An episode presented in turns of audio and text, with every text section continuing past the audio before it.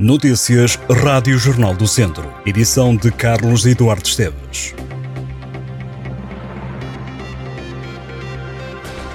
O trânsito nas duas autoestradas do distrito de Viseu superou em 2022 o trânsito registado em 2019, que foi o último ano antes da pandemia da Covid-19. Entre 2019 e 2022, a média do tráfego diário em toda a A25, cujo percurso vai da região de Aveiro a Vilar Formoso, aumentou 5,8%. Já o trânsito na A24 começa em Viseu e acaba em Chaves, atravessa o norte do distrito viziense, cresceu mais de 1,7%, segundo dados do Instituto da Mobilidade e dos Transportes. Números para conhecer ao detalhe em jornaldocentro.pt. Dizer-lhe que o ano 2022 confirma a tendência de recuperação pós-pandémica na circulação das autoestradas portuguesas. Apesar da inflação, o trânsito aumentou em boa parte das concessões espalhadas por todo o país. As regiões do Douro e do Tâmega e Sousa vão estar presentes na Bolsa de Turismo de Lisboa, que decorre a partir desta quarta-feira até domingo. Os 19 conselhos que integram a comunidade intermunicipal do Douro, incluindo Lamego, Sernancelho, Taboaço, Tarouca, Armamar, São João da Pesqueira e Penedono, voltam a promover-se no principal certame turístico do país. Já para o Tâmega Sousa, que abrange os conselhos de Sinfães e de Rezende, esta é a sétima participação na feira. A região vai promover a nova marca territorial, Douro Tâmega e Sousa, que foi apresentada ao público em junho do ano passado. No caso dos municípios da Cimedouro, esta será uma oportunidade para se afirmarem como forte destino turístico com grandes potencialidades. Na BTL, a região promove a iniciativa da Cidade Europeia do Vinho, que decorre ao longo deste ano, e outras ações como o Passaporte de Ouro. Já para o Tâmega e Sousa, a programação dos cinco dias de feira estará centrada no turismo de natureza e no turismo cultural e paisagístico, associando-lhes o calendário de eventos e festividades da região. O Arquivo Municipal de Viseu já está a funcionar no resto do chão da Igreja da Madre Rita, na Avenida Quinta da Lagoa. O espaço foi inaugurado pelo Presidente da Câmara de Viseu, Fernando Ruas, que diz estar surpreendido com a grandeza e arrumação do arquivo.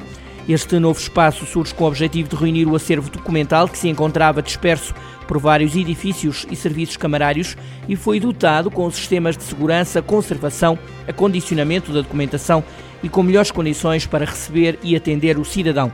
Foram criados quatro depósitos, três deles com uma capacidade para 3 mil metros lineares, com estantes próprias que protegem do sol, da luz e das poeiras. Os quatro depósitos são um arquivo para separação e triagem de documentação, um arquivo que contempla informações relativas, por exemplo, à cultura, à contabilidade, à presidência, à documentação proveniente do extinto governo civil ou o fundo histórico, um arquivo onde estão documentos de obras municipais, loteamentos e licenças de utilização e ainda um quarto arquivo reúne informação sobre edificação particular desde 1904. A obra para a adaptação do espaço arrancou em 2019 e contou com um investimento de 737 mil euros. Nelson Gomes, natural de Sernancelha, é vice-campeão do duatlo cross absolutos. O atleta foi apenas superado por António Barata do Benfica. O duatlo é um misto de ciclismo e de corrida. 15 dias depois de ter ganho o título de campeão nacional do duatlo sprint na faixa etária dos 40 aos 44 anos, Nelson Gomes venceu também em Lamego a prova de duatlo cross nesse escalão etário. O atleta precisou de 1 hora, 17 minutos e 11 segundos para ganhar o ouro numa prova durante o quarto do Cross de Lamego. Nelson Gomes é natural de Ferreirinho, no Conselho de Sernancelho, é técnico do desporto na Câmara de Armamar, mas reside em Moimenta da Beira. Entre os troféus que já venceu, destaca-se o campeão do mundo de duatlo sprint, alcançado em 2021. No futsal, o Sinfãs goleou a Jaba em Taboaço por 8-2 e continua provisoriamente em primeiro lugar da divisão de honra. A equipa sinfanense avançou para os 39 pontos, mais dois do que o Pedrelos, que também ganhou. Na 16ª ronda, a equipa do Conselho de Mangualde goleou. O Pedrelos recebeu e venceu o futsal Tarouca por 5-0. Também os Gigantes conseguiu ganhar, embora de forma menos folgada. Os Gigantes ganham ao Torre Deita por 5-4. Vamos conferir os resultados. Jornada 17, divisão de honra de futsal. Pedrelos 5, Tarouca 0, Unidos da Estação 11, Tuna de Santo Estevão 3, Ajab 2, Sinfães 8, Sinfães Futsal 10, Futsal Amigo 0 e Torre Deita 4, Gigantes 5. A equipa dos juniores do Tondela empatou em Gondomar a um golo na terceira jornada da fase de manutenção do Nacional de Sub-19.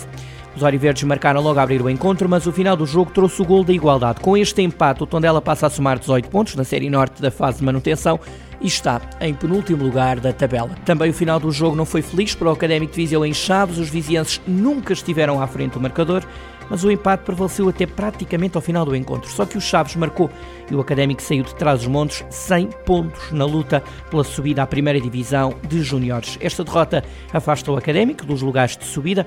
Os academistas ocupam o quinto lugar com 3 pontos, menos 3 do que Varzim, Feirense e Lusitânia de Lourosa, que lideram a tabela. Ainda na segunda divisão, mas na luta pela manutenção, o Lamego saiu goleado da ida a Espinho. Os lamecenses perderam por 4-0. Sporting Lamego é o último da Série B com 6 pontos. A fechar, digo-lhe que a Câmara de Sinfãs vai entregar um PEC de sementes a cada família para incentivar o regresso à agricultura familiar. O projeto Semear Sinfãs tem como objetivo promover a agricultura familiar, tradicional e biológica e ocupar terrenos não cultivados, contribuindo para a diminuição do risco de incêndios. Ao mesmo tempo, a iniciativa autárquica olha também para o orçamento familiar. A autarquia quer igualmente contribuir para o contacto dos mais novos com a terra e promover o envelhecimento ativo. A medida abrange as famílias com residência no Conselho, assim como as que vivem fora, mas têm uma segunda habitação em Sinfãs.